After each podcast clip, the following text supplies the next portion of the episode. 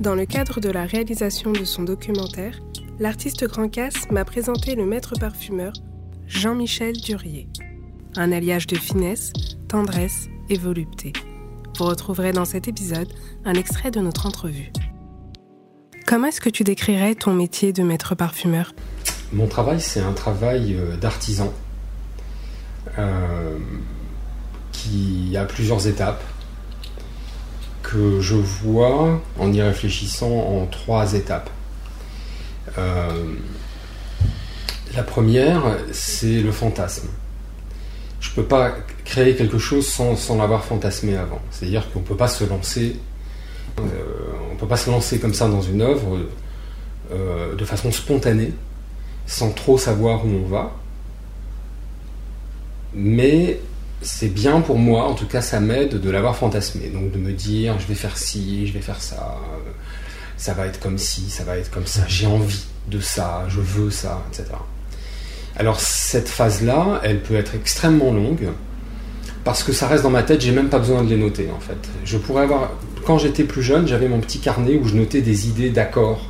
Je vais mélanger du santal avec de la rose, avec ceci, et puis à la fin ça va faire ça, etc. Et puis en fait, je me suis rendu compte que ce que j'écrivais sur mon petit carnet, ça n'arrivait jamais. Je le faisais jamais. Parce que je l'avais tellement. Euh, je lui avais donné une vie déjà sur le papier, j'avais plus le fantasme. Et donc en fait, ce que, je fais, c'est que soit en quelques heures ou, ou en quelques années, je réfléchis à des parfums, plein de parfums, plein d'idées. Et puis un jour, je les fais. Et alors là, c'est la deuxième étape. La deuxième étape, elle est dans mon cas très euh, artisanale, très besogneuse. C'est-à-dire que euh, c'est compliqué d'écrire un parfum parce que pourquoi? On part de matières premières. On a un laboratoire avec plein de flacons, plein de matières premières qui chacune apporte une facette, une odeur du parfum. Dès qu'on les mélange, et même dès qu'on mélange deux ou trois ingrédients, c'est déjà compliqué. C'est-à-dire qu'on peut à peine prévoir le résultat. Et, avec l'expérience, bien sûr, on, y arrive un peu. Mais en réalité, on ne peut jamais se passer de faire l'essai. C'est-à-dire écrire une formule, aller en laboratoire, mélanger tous ces ingrédients et découvrir ce que ça sent réellement. Et là, on passe donc du fantasme à la réalité, et c'est là où ça devient besogneux, parce que comme on est forcément un peu exigeant, et qu'on a fantasmé, donc on a mis euh, la barre très haut, euh, on n'est jamais content, et donc on recommence. Et donc, ça, ça prend des dizaines d'essais ou des centaines, et puis ça dure très longtemps. Donc c'est un métier dans lequel il faut être absolument patient. Il est impossible d'être parfumeur en étant pressé. C'est pas possible. C'est vraiment c'est un métier d'homme posé, patient, qui se met dans un coin et puis qui quelquefois peut s'extérioriser et parler de son, de son métier. Mais avant ça, il y a vraiment toute une partie euh, de que je compare aussi à la cuisine, c'est-à-dire que les chefs font pareil, hein. ils n'ont pas d'un seul coup un plat qui naît comme ça, euh, il faut quand même qu'ils essayent, il faut qu'ils... Euh, donc ça c'est la deuxième phase. Et puis la troisième phase, c'est revenir, c'est donc fermer un cercle, revenir au fantasme, puisque donc on cherche à donner vie à une idée, à un rêve, il faut euh, arriver à ce, moment euh, où on revient à l'extase purement intellectuelle euh, de son parfum. Quelle est ton odeur préférée? L'odeur de la peau, l'odeur des draps, l'odeur humaine. ça me passionne. Alors ça me passionne parce que à la fois dans mon métier, je la transforme, et en même temps je l'accompagne. C'est-à-dire que je ne vois pas un seul de mes parfums comme euh, travestir l'odeur de la personne. C'est certainement pas ça. C'est au contraire faire en sorte que chacun, chacune des matières premières que je vais mettre dans un parfum soit là pour accompagner l'odeur. Euh, dans notre métier, on commence beaucoup par travailler sur ce que vous voyez là, donc en fait des morceaux de papier sur lesquels on vaporise du parfum et on sent. Pourquoi on fait ça? Parce qu'on fait tellement d'essais, on fait de nombreux essais, qu'avant d'arriver au stade de la peau, on commence par le stade le plus neutre possible, qui est cette feuille de papier euh, très particulière, qui, est vraiment euh, spécialement conçue pour le, euh, le parfum.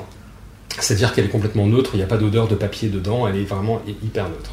Et puis arrivé à un moment, quand je pense que cette mécanique du parfum que je suis en train de créer arrive à quelque chose, là, c'est sur la peau que ça se passe.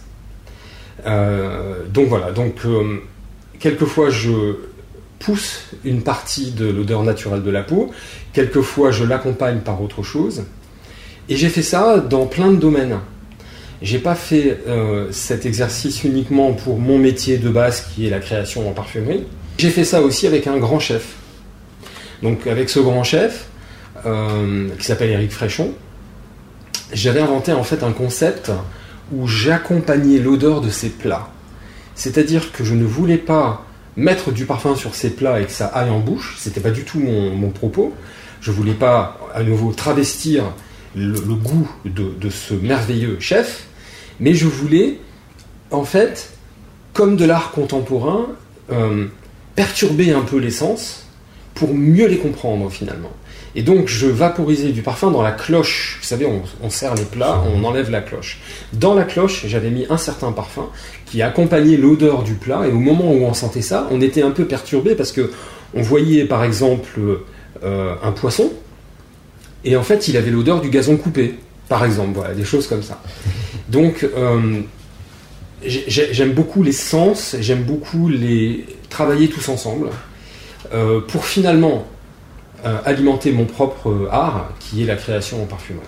J'aime des musqués bois, muscles de bande et je bois. Scorpion du désert, aigle fond sur sa proie. Et quel est ton ingrédient fétiche? Euh, Quand on est créateur, on a comme ça quelques favoris ou favorites dans les milliers d'ingrédients qui sont à ma disposition. donc je crois que je vais choisir en fait un de mes ingrédients qui est peut-être celui qui m'a accompagné le plus longtemps euh, dans ma vie, c'est la rose.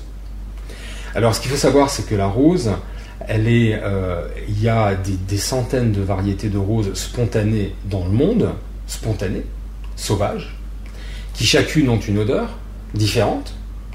Et puis après, il y a eu aussi, bien sûr, toutes les roses qu'on a créées, qu'on a inventées. Là, c'est des dizaines de milliers, où on a euh, des rosiéristes, en fait, ont inventé en croisant des roses ça, c'est un terrain de jeu extraordinaire pour euh, le créateur de parfum, parce que quand on crée une rose, euh, on ne crée pas l'odeur de la rose. J'ai un de mes parfums qui s'appelle Mes fleurs de rose. Si je l'ai appelé comme ça, c'est parce que c'est à moi. C'est ma vision de la rose. Euh, j'aurai peut-être d'autres visions plus tard, mais ce parfum Mes fleurs de rose, c'est ma vision à ce moment-là. Alors je l'ai euh, accompagné de pivoine, de cassis, de safran, de patchouli. J'en ai fait une rose avec une certaine euh, à la fois légèreté par, le, par la pivoine et puis profondeur avec le safran et le patchouli. Euh, donc voilà, être une rose, ça me laisse encore finalement la possibilité d'être multiple. Et alors ça, j'adore ça. J'aime bien être là où on ne m'attend pas. Donc la rose. Et pour conclure cette entrevue avec Jean-Michel, J'emprunterai la voix et les mots de Grand Casse qui résument à merveille notre rencontre. J'ai vibré du nez comme jamais dans ma vie avec euh, les créations de ce, ce grand monsieur. Quand je pense à Jean-Michel Durier,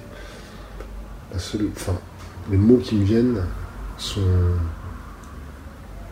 absolus. C'est vraiment le premier mot, si je vais en choisir qu'un seul. Absolu. C'est un être absolu. C'est un nez absolu. C'est un